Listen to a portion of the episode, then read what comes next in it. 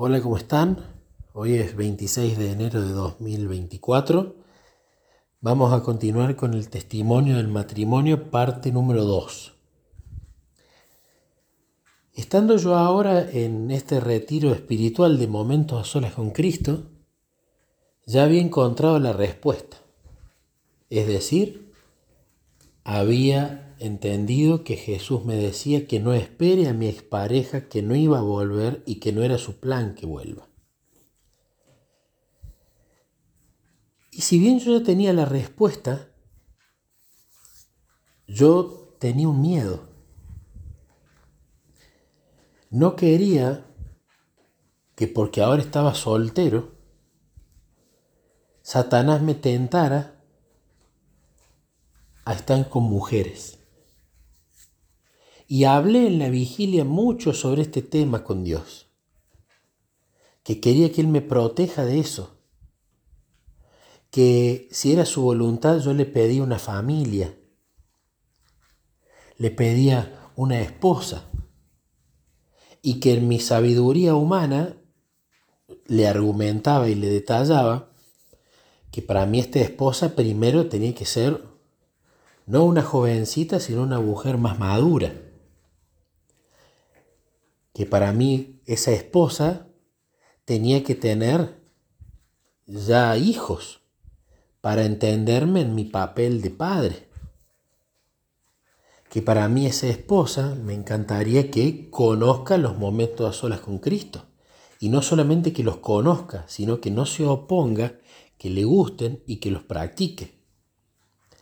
También que esa esposa si yo en algún momento iba a ser orador de momentos a solas con Cristo, porque hasta ese momento Dios no me había llamado, que esta persona me apoye cuando yo tenga que viajar a dar momentos a solas con Cristo y sea una ayuda idónea y no una carga. Que esta persona también le gustase ir, por ejemplo, a Vidas en Acción o a los encuentros anuales de momentos a solas con Cristo, o le gustase organizar momentos a solas con Cristo y también le gustase participar conmigo de momentos a solas con Cristo.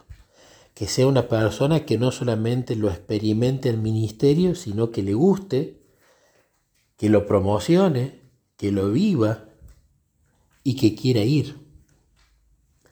A su vez también le pedí que fuera una mujer que tuviera una, una profesión más relacionada a su obra, como por ejemplo medicina, como por ejemplo enfermería, odontología o algo que tuviera que ver con su obra médico-misionera.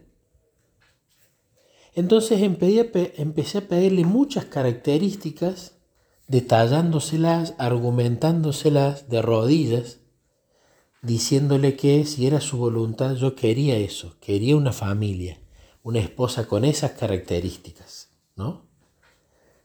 Y bueno, luego de orar, recuerdo, me levanté y me levanté con mucha paz, me levanté con mucho gozo, al punto que le dije a Dios, qué oración Dios, ¿no? Porque te derramé todo, vomité todo lo que tenía adentro, dejé mi corazón acá.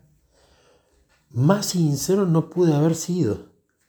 Y estaba contento no por lo larga de la oración, ni las frases pomposas que no las hubo, sino que estaba contento porque me había dado cuenta que me había vaciado entero, que había abierto mi corazón sobre ese tema como nunca lo había hecho.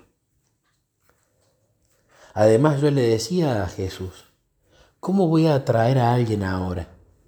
Si yo antes atraía a las personas por el baile, por la seducción, por la ropa que me ponía. Atraía a las personas utilizando métodos y prácticas del mundo. ¿Quién se iba a haber atraído a mí por mi relación con Jesús? Y yo se lo comentaba a Jesús. Yo ahora no sé qué hacer. Pero bueno, vos sí, yo lo dejo esto en tus manos. Y resulta que en ese retiro espiritual había una muchacha llamada Luciana. Y esta muchacha llamada Luciana estaba divorciada. Y ella en el retiro, sin yo saberlo y sin ella saberlo, ella en el retiro había estado clamando por un esposo, por una familia, y le estaba dando ciertas características sobre este esposo, bien específicas, así como yo le di a Dios características específicas por esta esposa. Ella clamando por un lado, yo por el otro. Ella sin saber quién yo era y que allí estaba clamando por eso, y yo sin saber quién era ella y clamando por lo mío. Uno de los aspectos que Dios nos mostró tiempo después fue lo maravilloso de que Él pusiera ese deseo en nuestros corazones en ese retiro. ¿Por qué? Porque yo estaba soltero y legalmente para Dios o para las leyes de la nación, yo podía contraer matrimonio.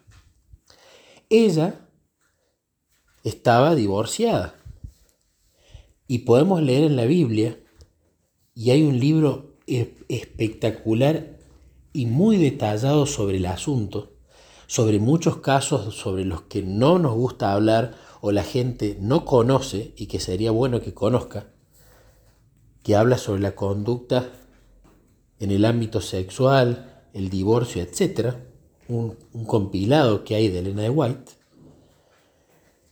La persona que se divorcia, si se divorció porque la otra parte le fue infiel, puede rehacer su vida. Puede conocer otra persona y volverse a casar. Está habilitada. Y una vez que se casa, la parte que fue infiel también está habilitada para rehacer su vida.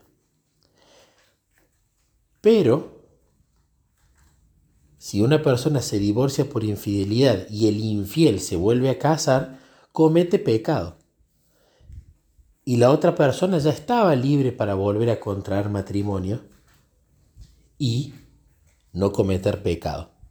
Haciendo así y liberando también a la parte que cometió pecado inicialmente, casándose cuando legalmente, según Dios, no podía hacerlo, por más que las leyes de los hombres lo permitan.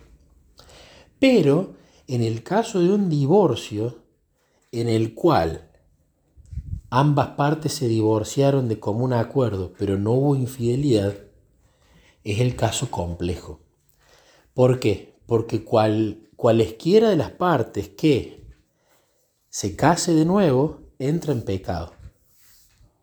Pero si una de las partes decide casarse de nuevo, entrando así en pecado, ya libera a la otra porque rehizo su vida de poder volver a casarse. Y esta era la situación de Luciana.